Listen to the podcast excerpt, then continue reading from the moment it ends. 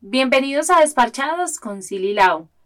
En el capítulo de hoy vamos a hablar de el marketing de influencer, que es un tipo de estrategia para conseguir más ventas o reconocimiento de marca a través de la colaboración entre empresa y una persona que tiene autoridad, conocimiento y una relación sólida con su público, conocida como influencer.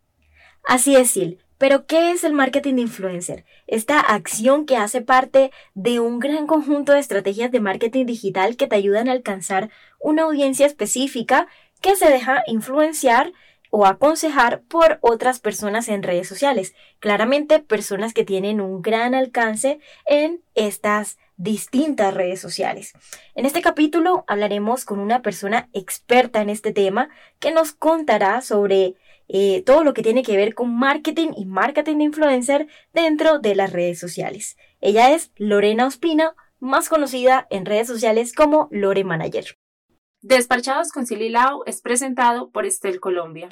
Estel, vive una nueva experiencia.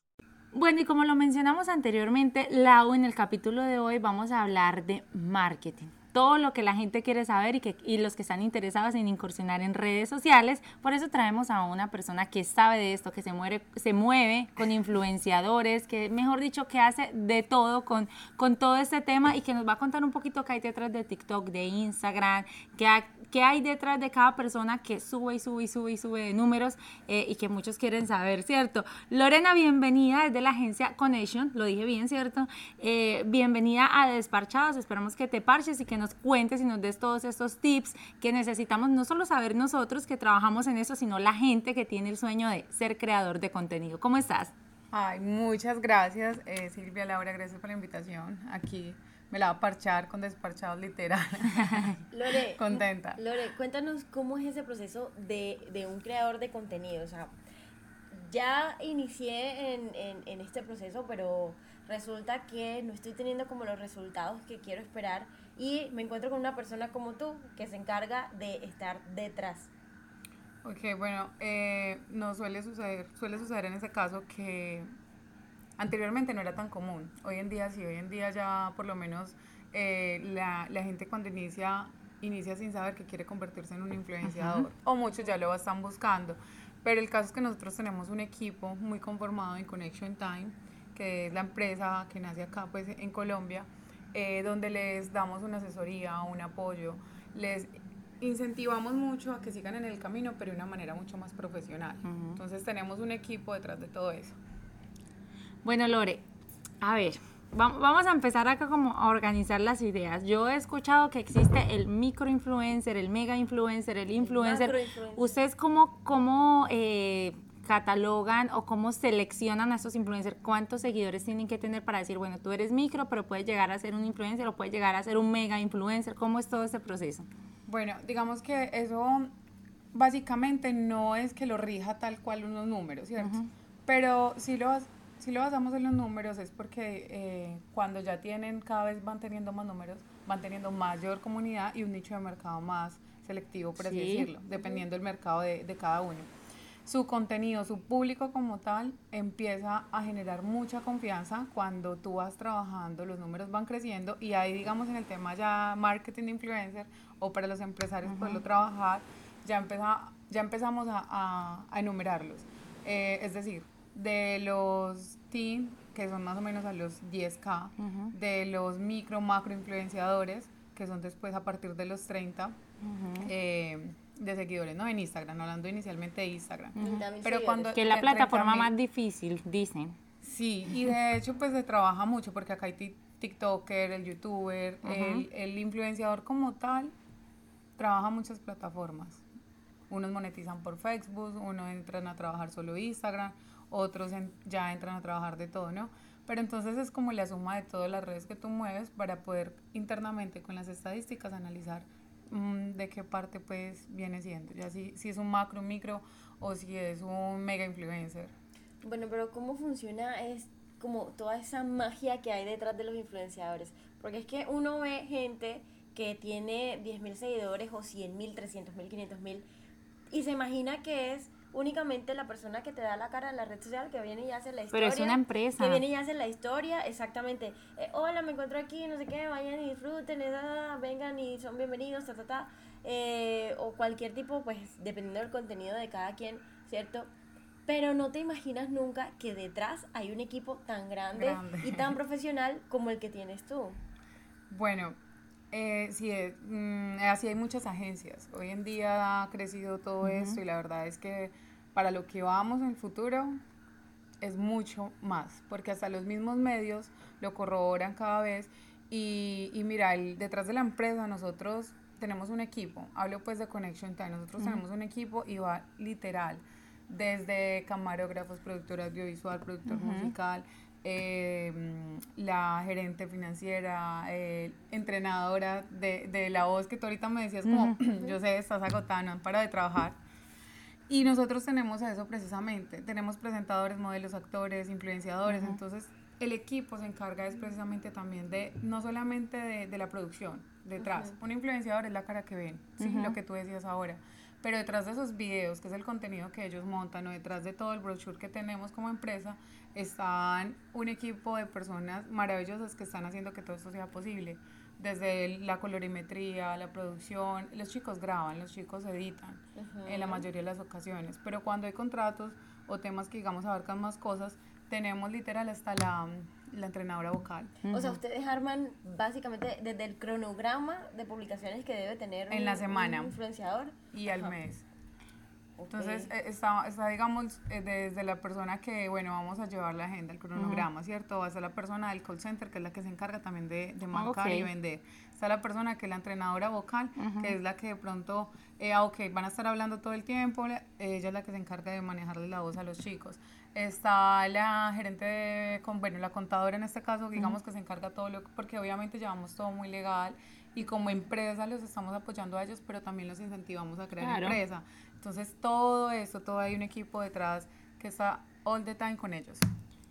Lore, ¿cómo hace, por ejemplo, si yo tengo una empresa, si alguien nos está escuchando y dice, no, yo quiero contactar con un influencer, pero yo cómo hago para saber que sus seguidores son reales, que su público es real, que lo que yo estoy viendo ahí, la cantidad de likes, la cantidad de seguidores, de reproducciones, es real, porque no es un mito, es una realidad que muchos artistas, influenciadores, demás, inflan sus, redes sociales con cuentas falsas para poder generar cierta credibilidad en las marcas, ¿cierto? Pero también eh, de cierta manera es como un engaño a las marcas que hoy en día al principio puede que dejaban pasar eso mucho, pero hoy en día las marcas no, o sea, no comen mucho como de los seguidores, como por decirlo así. ¿Cómo hacen para darse cuenta y ustedes como digamos como eh, Agencia. agencia le dan esa, esa confianza al cliente, esa credibilidad?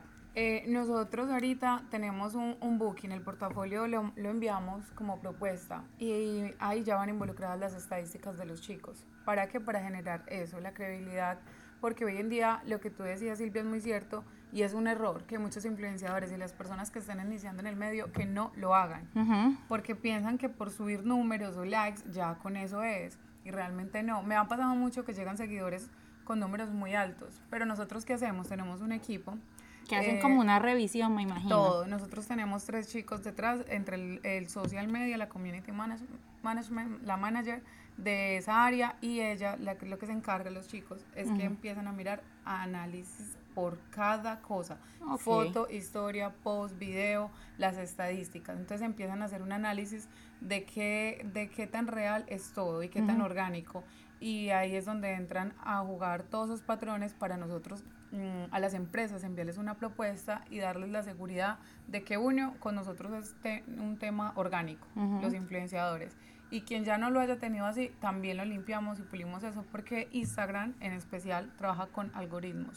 Sí, Entonces, creo que Eso, todos. TikTok, todos manejan un algoritmo Ah, no, y te, te segmentan un público. Sino que cuando trabajan con algoritmos, ¿qué pasa? Eh, hablando pues como la plataforma más fuerte en este caso que es Instagram, pero mm, pasa con todos. Lo que pasa es que ya lo, ya lo, lo hemos comprobado en muchas ocasiones y es que Instagram te, te baja. ¿En qué sentido? Cuando un algoritmo funciona, eh, por decir un sábado durante 15 días, un sábado, estás publicando, porque hay gente que se, se segmenta los días sábado y publica, o los lunes, bueno, estoy dando un ejemplo, ¿cierto? Tienes- tienen ya su, su cronograma. Pero cuando se, se eh, viene trabajando de una manera monótona y de un momento a otro pasa algo, entonces eh, internamente los algoritmos cambian, ¿cierto? Pero ellos no pierden tu público, no pierden la gente con la que estás trabajando, el nicho de mercado. Pero cuando ustedes empiezan, o bueno, cuando las personas empiezan a meter bots, o sea, robots, o sea, pagos, cuando empiezan a meter eso, ellos automáticamente se dan cuenta. Entonces lo que hacen es que no te bajan la publicación o la historia, simplemente la cubren, es decir, no la expanden y no hace que lleguen a más, a más personas, ¿sí? No sé si les ha pasado de pronto eh, cuando ustedes abren el contenido del Instagram de cada una. Yo sé que si abrimos tu Instagram vas a ver, digamos, eh, en el inicio todo lo que tú buscas durante la semana, e igual contigo. Y van a ver que ambos son diferentes. Pero puede ser que en algún momento alguna de ustedes buscó a un personaje Ajá. y lo encontraron y lo siguen viendo. Pero el día que esa persona estuvo haciendo robs, o sea, que estuvo haciendo ilegalmente sus cosas para mo- su- mostrarse más, lo que hace es que, por el contrario, no lo muestran. Porque el- Ok. el, el algoritmo te baja, es decir, no te muestra, Es no como te una hace llegar. de castigo. Sí, y eso qué pasa, que es el error más grande. En muchas ocasiones pueden subir los números, pero las estadísticas no se van a mantener, siempre se van a bajar. Es Entonces como- no, no van a compartir. Es como, como, creo que entendiendo un poco... Sí, sí, no, no, sí, sí, sí. Es como, por ejemplo, TikTok te castiga a cierto modo porque si tú eres constante, subes, subes, subes muy rápido de seguidores. Pero si subes un video hoy y lo subes luego como al mes, así hayas tenido un algoritmo y súper no bueno hace tres meses, ya lo Y así perdiste. funciona con todo. Mira, es muy cierto lo de TikTok, pero también funciona para Facebook, para el mismo canal de YouTube. De hecho, para las personas que están monetizando, ellos se vuelven más disciplinados y como que ya adquieren un compromiso. Pero realmente, qué bueno que una persona que ni siquiera esté monetizando, que así sea que esté moviendo sus redes, pero que esté iniciando, que sean constantes y Sí. que sean orgánicos. Creo que hemos hablado con varios creadores de contenido y lo que primero dicen es la disciplina. La disciplina y la constancia. O sea, hay que, esto tienen que metérselo en la cabeza todas las personas que quieran meterse en este mundo o que quieran de alguna u otra manera surgir en las redes sociales. Si tienes un negocio o si quieres ser tu creador de contenido. Em, a mí me ha pasado, y yo detesto TikTok, pero es porque he tenido tres cuentas. Ahora la que tengo ahorita es la tercera cuenta. Y resulta que un día hice muchos videos y luego ya no hice más y me pasa eso, que me deja de, de, de mostrar. Entonces yo digo, no, esto me, es que cero vistas, De seis compartir. vistas, de no sé qué. Entonces yo digo, bueno, pero no, ya me cayó gordo, entonces no monté más. Y creo una cuenta nueva y luego otra cuenta. Y, Y así ya- vas a así estar hasta que, hasta que tú mismo lo acabas de decir, hasta que uno tenga una disciplina. Y yo creo que esto aplica para todo en la vida, para todo en la vida. La persona simplemente que quiera crear eh, contenido en redes sociales, en este caso contigo en TikTok, no dejes de, de publicar, no dejes. Así sea un video que tú sepas que debes de bajar en algún momento, porque Sí. ahí es, eh, mira, cuando suben contenido los chicos, lo suben, pero ellos también analizan. ¿Funciona o no funciona en tantas horas? Ok, si no lo bajo. Y lo Exacto, bajan. Pero sí ya el. TikTok lo subió Sí. y ya él vio que tú subiste. Él te va a ya te mostró ahí. como tu actividad. Pero también en algunos momentos me han dicho, por ejemplo, que si tú eliminas un contenido o un video, también te puede castigar. ¿Qué No, pero mira, eso te voy a decir, eso depende de unas plataformas. Por ejemplo, Instagram, no. TikTok, no. Lo que pasa es que eh, Facebook, sí. Em, eh, Kawaii, bueno, con Kawaii es un tema muy diferente. La gente a veces lo, lo relaciona mucho con TikTok. La verdad, Ajá. ambas trabajan totalmente diferentes. Em, con TikTok pasa que si tú bajas un video, no es que te castiguen, simplemente pones, borras, pones, borras, pones, borras, ahí ya eso sí es un error. Y Ok. ahí eso, digamos, entre, entre las redes sociales lo llaman fantaseo. El fantaseo viene como de la palabra fantasma y de fantasiosos, porque a la final, ¿qué pasa? Las redes sociales se deben de mantener y cuando son fantasiosos, que suben, borran, quitan, ponen cuentas, eliminan cuentas, vuelven y Ah. abren otra cuenta, Ay, va a no. llegar un La momento gente, ¿por qué será así? porque ellos trabajan como, como, como identificando las personas. O si tú apareces en el contenido de otras personas, ¿sí? Entonces todo eso son algoritmos que se trabajan, en especial en TikTok, así que no. No, Así Por que favor, no, así que no, más cuentas. Por favor, no cierres otra cuenta y no... Al contrario, digamos. Sé constante con una, sea, que sea suficiente. Lore, no solo, digamos, las personas pues crean como su marca, su nombre en redes sociales, sino hay marcas de ropa, o sea, marcas literal, empresas que quieren crecer en redes sociales. ¿Cómo lo pueden hacer? Porque para un TikToker, para un Instagramer es muy fácil, ¿cierto? Yo me levanto, hago cinco videos, charros de lo que sea, del público que yo quiera crear, pero una marca, ¿cómo lo puede hacer? Por ejemplo, una marca de zapatos. No, hay, hay mucho, mira, todo esto es creatividad. Después de que por lo menos inicien con un perfil en redes sociales, ahí, va ganando. van ganando, porque hoy en día todo es digital, literal. Hay, muchas estrategias. Yo en alguna oportunidad tuve, bueno, en algún momento tuve la oportunidad de charlar con otros creadores, otras eh, agentes de marketing, pero se dedicaban más que todo a este tipo de contenido organizacional entonces eh, se metieron especialmente con una clínica. Y en la y bueno, la clínica no tenía ningún activo digital, ninguna red social. Empezaron a crearlo y la estrategia suya era como colocar contenido de valor, lo que llamamos contenido de valor, es empezar a educar a, a los usuarios que están interesados en tu servicio en cosas que a ellos les competen cosas de salud, o sea, hablar de cualquier enfermedad, de los procedimientos, de todo esto. La cuenta creo que creció en, en tres meses, ya tenía como mil seguidores, que yo creo que son muchos, ¿no? Para tener tres meses. En dos meses, y tres meses. tres meses. Y siendo un negocio tan complejo como... Salud. sí, en la salud, que no todo el mundo te va a seguir. ¿Y qué tan cierto hay de esto que decían? O sea, no necesariamente tienes que tener, o sea, no todos los que te siguen son la, es la gente que realmente te sigue, porque es que te siguen mil, pero tus visualizaciones pueden ser diez mil, por ejemplo. Sí, pues sea. Puede ser cien.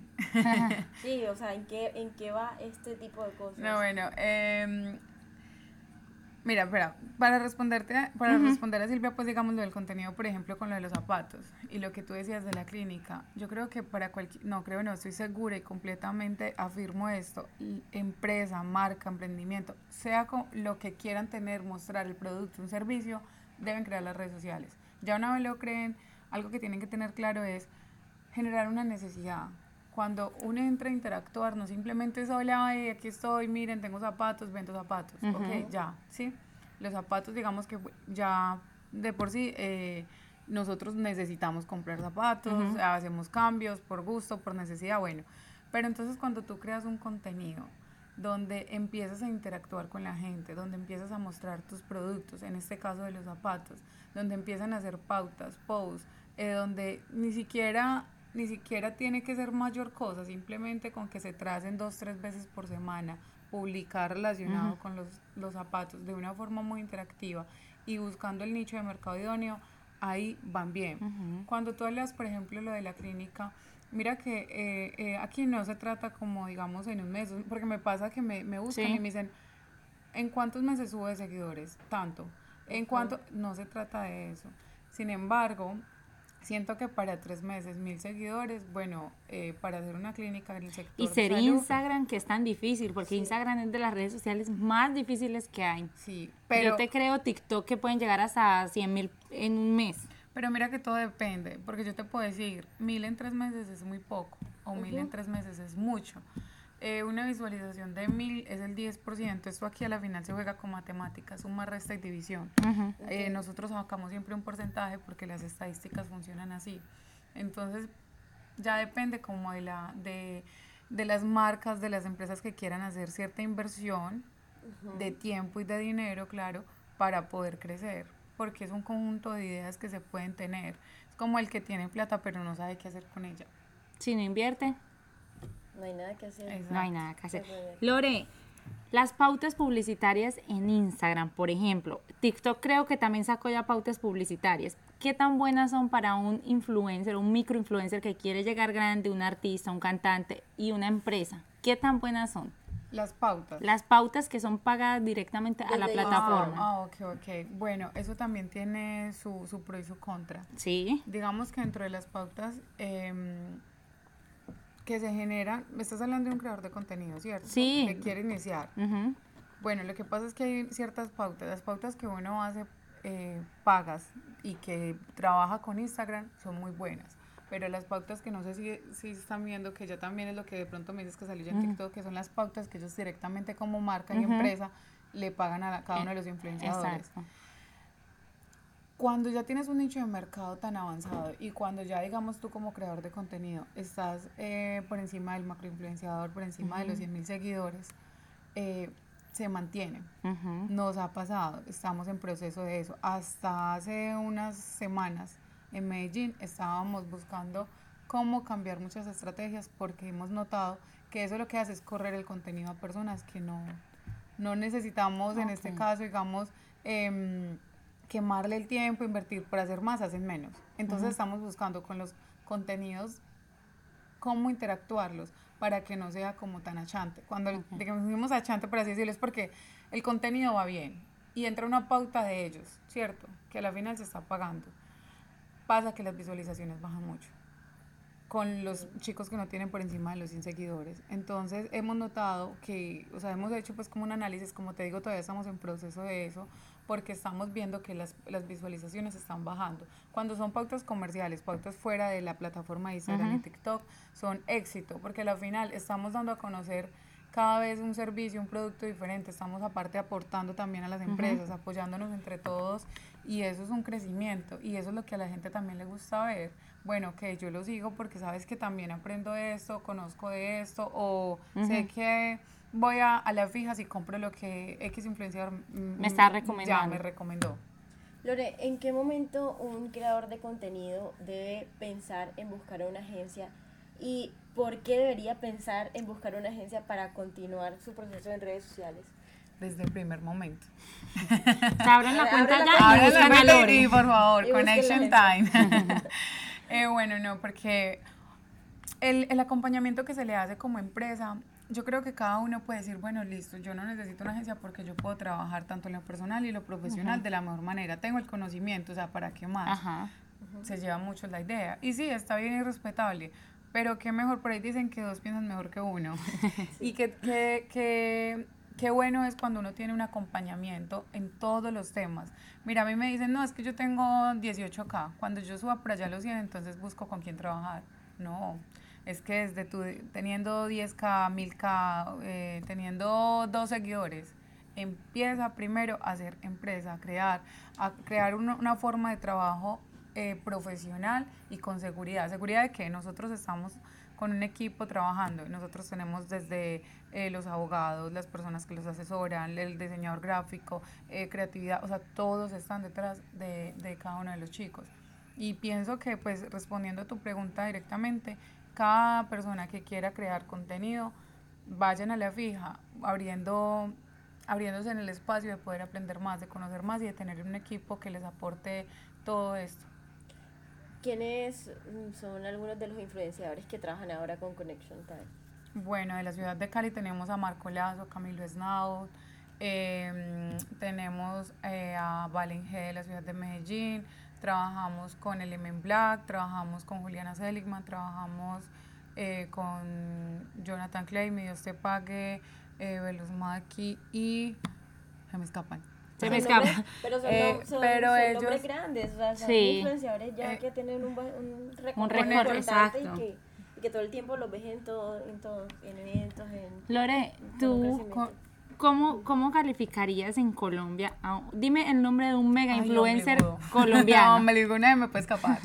eh, un, un, un, mega influencer colombiano. ¿Quién sería un mega influencer? O sea, me imagino que el mega es el que tiene 10 millones, o sea, que ya sobrepasa la línea de de los 500 mil, de los 600 mil, de hecho hasta del millón, o sea que realmente cuenta con una cantidad de seguidores de 10 millones para arriba. ¿Quién sería? dentro de la compañía tenemos a la más top, que es Valen G. tiene 1.8 seguidores, pues millones. Em, por ahora, digamos que dentro del núcleo Connection, ella es de los que iniciamos en Connection hace mucho tiempo, medio te pague. Eh, trabajamos en alianza con muchos influenciadores que están por encima del millón, que de hecho lo, lo nombraba ahorita. Y ellos son clasificados mega influencers. Mega influencers. Ok. Lo que pasa es que eso ya es, mira, nosotros, bueno, acá en Colombia han sacado el mega, el macro y el, el teen. Pero por ejemplo en México también eh, ya crearon, pero entonces la diferencia allá del mega es el que va después de los 500k, pero no supera el millón. Oh, Mira. Entonces, digamos que yo a la final siempre he dicho, o sea, bueno, los están catalogando como tal, pero en este momento no hay una plataforma que diga, él es un mega influencer, él es un macro influencer. Se les llama y se les eh, nombra de cierta forma porque pues en medio de la investigación que tiene una agencia de marketing, todo lo que tiene que ver con marketing de influencer, mm, da para uno mismo darle un posicionamiento. Pero para mí todos son influenciadores. Listo, Lore ya estamos finalizando, ¿cierto? Y es importante, por ejemplo, que las personas que nos están viendo, los chicos, porque estas generaciones están corriendo, o sea, uno ve que TikTok, literalmente la gente se hace famosa en un mes. Y entonces sale la generación y tras generación y los millennials, yo no sé qué, yo no sé cómo están segmentados, crecen muy rápido, ¿cierto? Pero eso es en estas plataformas, si lo quieren hacer de una manera más seria, ¿Cuáles son esos tips que tú le das a esas personas que están creciendo en redes sociales y cuáles son esos tips que tú le das a las marcas? Que es importante para ellos el crecimiento como marca porque obviamente generan venta, generan un público, generan un, como de alguna manera también fans de, de sus marcas. ¿Qué es lo que tú le dices a esas marcas y a esos eh, influenciadores que están empezando y nos están escuchando? Bueno, para todos en general, como decía ahora, es tener la constancia, la disciplina, pero tener la motivación. Ya es encontrar una motivación para iniciar. Eh, el que sea influenciador, el que quiera eh, trabajar con todas las redes sociales, es crear contenido diferente, crear contenido que puedan incentivar a personas, ya dependiendo de lo que quieran mostrar, pero que tengan un pro. O sea, ¿qué le estás aportando por medio de las redes sociales a todo aquel que te ve? Y para las marcas, y pues ser muy constante y disciplinado, que es lo que todos obviamente lo dicen, porque deben de tenerlo claro y deben de aplicarlo. Y para las marcas lo mismo, deben es simplemente motivarse a que su empresa, sus productos o servicios crezcan de una manera muy orgánica. Todo lo que se pueda mostrar por medio de creatividad por las redes sociales. Es una, tenemos las herramientas, es saberlas utilizar y es contratar la persona que sea que tenga la capacidad de poder hacer todo esto posible. ¿Y qué es lo que no deberían hacer ni las marcas ni los influenciadores al momento de querer crecer en sus redes sociales? Comprar seguidores, comprar likes, mostrar algo que no es, y eso es algo muy común. Comprar los seguidores y los likes es algo que venden, hay empresas que venden eso y no debería de ser, porque lo que hacen no es apoyar o, o crecer, sino que por el contrario se castigan ellos mismos con las redes sociales y nunca va a avanzar su contenido, nunca va a avanzar la, la, el objetivo que tienen como, como marca o como creadores de contenido. Eh, ¿Qué no deben hacer? Mostrar para los influenciadores.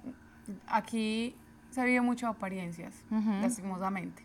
Eh, no en todos, pero aquí se ve, se ve muchos engaños. Y muchos chicos pretenden ser algo que no es. Entonces ahí es un error grandísimo. ¿Qué tan cierto es eso de que, por ejemplo, hay empresas que te dicen, no, yo vendo seguidores y los seguidores que te vendo son 100% reales? ¿Qué pasa? Pueden ser una, una, un, una comunidad, un nicho de mercado que ellos tengan al que le quieran apostar, pero no hay nada mejor que ser orgánico, que los trabajen, porque si digamos es para una marca, la marca no se puede dejar llevar de números ni de seguidores así sean reales, así sean 10 primas que tengo que los van a empezar a seguir, porque ellos lo que necesitan es un público que conozcan su, su producto o sus servicios y que compren, que se genere una demanda a través de eso. Entonces, cuando es algo comprado, es como una mentira. Cuando hay un, eh, alguien dice una mentira, tiene que mantenerla. Y una mentira conlleva otra mentira y otra mentira, y así sucesivamente. Pasa lo mismo. Ellos necesitan empezar a darle a conocer a su público sus productos o servicios, pero tener, crear una fidelidad, una comunidad para poder avanzar. Bueno, Lore, muchísimas gracias por haber estado con nosotros, pero no te puedes ir sin antes de despedirte, a darle esos tips a los influencers, microinfluencers que están arrancando en redes sociales, porque estas generaciones crecen mucho, por ejemplo, en TikTok muy rápido, pero sí creo que necesitan toda la ayuda que tú nos estás diciendo hoy y por supuesto a las marcas que creo que juegan un papel muy importante porque finalmente son los que invierten en redes para poder generar ventas, para poder atraer un público, para tener un nicho de mercado como tú lo dices. ¿Qué consejos y qué tips, le, tips les das a ellos? Bueno, para mm, todo aquel que quiere ser eh, creador de contenido, ¿no? Porque influenciadores somos todos. El que quiere crear contenido y que quiere dedicarse a esto, que sea muy constante. Lo que les decía ahora, yo sé que los chicos hablan de constancia y disciplina y ok, pero es una palabra que abarca muchas cosas y que de verdad la deben de, de, de aplicar. No es solamente decirles, aplicarlo. Entonces, tener la motivación, después de que tú tienes una motivación, viene la creatividad. Cuando tienes la creatividad, tienes las ideas, proyectarlas, plasmarlas, escríbelas, pero empiezas a grabar contenido y ser constante con tu contenido en las redes sociales, ya sea la plataforma que sea, pero que muestren algo versátil, que puedan em, conectar con su público, con, con, con sus seguidores y que por lo menos yo siempre les digo esto a los chicos, que están transmitiendo por las redes sociales. Sí. ¿Qué están compartiendo? ¿Qué es el mensaje que están llevando? Porque es que tenemos muchas generaciones que, que en parte la vida depende de un mensaje. Eh, unos lo saben aplicar, otros no, pero todos los niños que están creciendo, los adultos, las personas que de pronto ya tienen su vida hasta formada y todo, se motivan, se desaniman con lo que ven y con lo que oyen. Así es. Y para las marcas igual, tener mucha constancia, trabajar eh, en, en los productos, como siempre he dicho, productos y servicios, que es lo que venden, eh, ser muy creativos, ser muy constantes en, en lo que puedan decir. Hay una cosa muy importante, es, muchos hablan de vamos a hacer tal cosa y no lo cumplen. Ahí ya, si no cumplen algo ya se van desconectando. Si vamos eh, a obsequiar tal cosa y no cumplen, se van desconectando. Si vamos a, a invitarlos a tal y no cumplen, sea lo que sea que no cumplan, ya ahí, ahí se quiebra la Esa confianza. es como una ley del servicio, o sea, si tú le prometes algo a tu usuario, independientemente de, de- de lo que sea, tienes que cumplirlo. o sea. Es Ley de Vida Lore, muchísimas gracias por haber estado con nosotros el día de hoy. Tan linda, no, Silvia, Laura, muchísimas gracias, gracias a Desparchados, de verdad, que, Qué parche. que parche. Gracias. Bueno, amigos de Desparchados, muchísimas gracias por haberse conectado con nosotros, por haber escuchado este episodio. Esperamos que haya sido de mucho interés y que pues todos aprendan eh, a manejar de una mejor manera sus redes sociales. Yo voy a aprender, aprendí que no tengo que eliminar mis cuentas de TikTok para crear nuevas, Ajá. sino que debo nutrir la que ya tengo. Así es, recuerden seguirnos en todas las plataformas de audio como Desparchados Dedos con Sil y Lau. Estamos en Spotify, en Diesel, en Apple Podcast, en Ama- Amazon Music, mejor dicho, en Radio Public, todas en las todos lados. En. TikTok, en Instagram eh, y obviamente nos vemos en un próximo capítulo. Recuerden seguirnos a nosotros como a mí como Silvia Vergelia, Lau como La Escobar con dos rayitas al piso. chao. Desparchados con Silly Lau fue presentado por Estel Colombia. Estel, vive una nueva experiencia.